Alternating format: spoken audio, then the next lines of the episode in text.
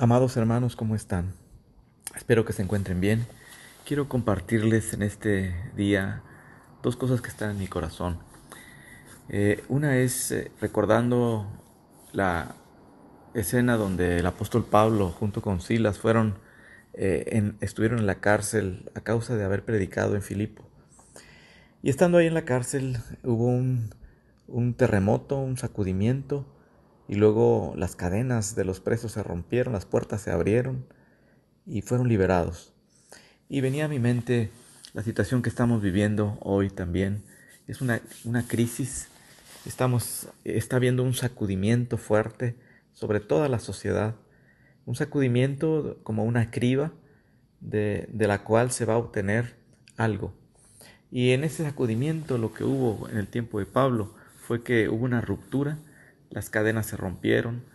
Y yo espero que también en este sacudimiento que estamos viviendo hoy en día, bajo esta presión, bajo todas estas circunstancias que estamos viviendo de crisis de salud, también en este sacudimiento también haya una ruptura, que se rompan cadenas de esclavitud, cadenas, cadenas de todo tipo que, que están eh, paralizando, inmovilizando, no solamente la gente que no conoce al Señor, sino también cadenas que dentro de la misma iglesia han afectado al cuerpo de Cristo.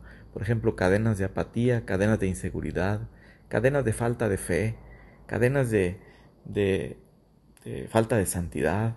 Que este tiempo también, en este sacudimiento, así como cuando hubo ese terremoto que el Señor envió, también se rompan cadenas y que haya una liberación.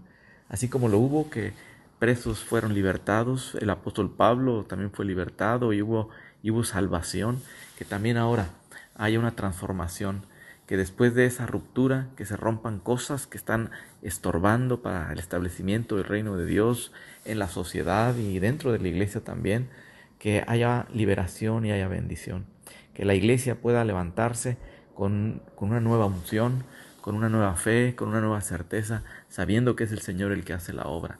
Y algo que me da mucho gusto es escuchar eh, testimonios en estos días de, de los hermanos, de ustedes que están sirviéndose el uno al otro, que están ayudando el uno al otro, que están al pendiente del uno al otro. Y, y algo que debemos estar seguros es esto, que el Señor nos envió a ser discípulos, pero no envió a ser discípulos al pastor o a los líderes, sino a cada uno. Cada uno de nosotros somos obreros del Señor. Cada uno de cada, cada creyente, cada hijo suyo, somos un siervo suyo, somos un obrero suyo y somos llamados a ser a ser discípulos. Somos llamados a ser sacerdotes. Eh, eh, cada creyente es un sacerdote, cada hijo e hija del Señor es un sacerdote que ministramos al Señor y ministramos a la gente y le servimos. Entonces esta también es una, una muy buena oportunidad para servir al Señor, para ser obreros cada uno, ser los obreros que el Señor está esperando. En una de las parábolas que el Señor dijo que cuando Él viniera por segunda vez, eh, quería encontrar a, su, a, su, a sus siervos, dando el alimento a su tiempo. Una de las cosas que debemos hacer es dar el alimento, el alimento de esperanza, de fe, el alimento de la palabra de Dios, eh, palabras de ánimo, palabras del Evangelio, lo que el Señor está poniendo en nuestro corazón, declararlo, anunciarlo, declarar lo que Dios está haciendo. Y una de las cosas que yo estaba pensando en estos días era que qué bueno sería que en este día cada uno de nosotros pudiera hablarle a uno o dos hermanos de la congregación. Así como somos siervos y somos llamados a ser discípulos, somos llamados a bendecirnos y servirnos el uno al otro. Así que yo les animo en este día a que cada persona, que no quede uno en la iglesia, que no reciba una llamada para ver cómo está.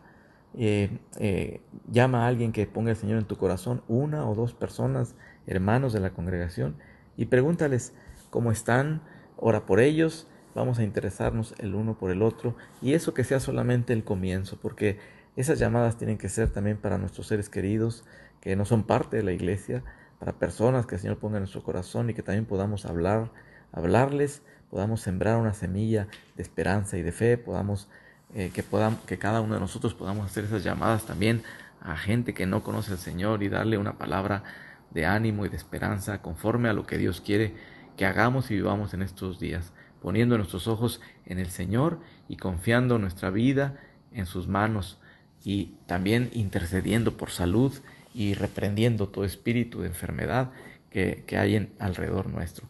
Así que qué bendición, hermanos, eh, poder saber que cada uno de nosotros somos obreros del Señor. Así que te animo en este día. Haz una llamada a uno o dos y que no quede ninguno de la iglesia que no reciba una llamada de parte de los hermanos en este día.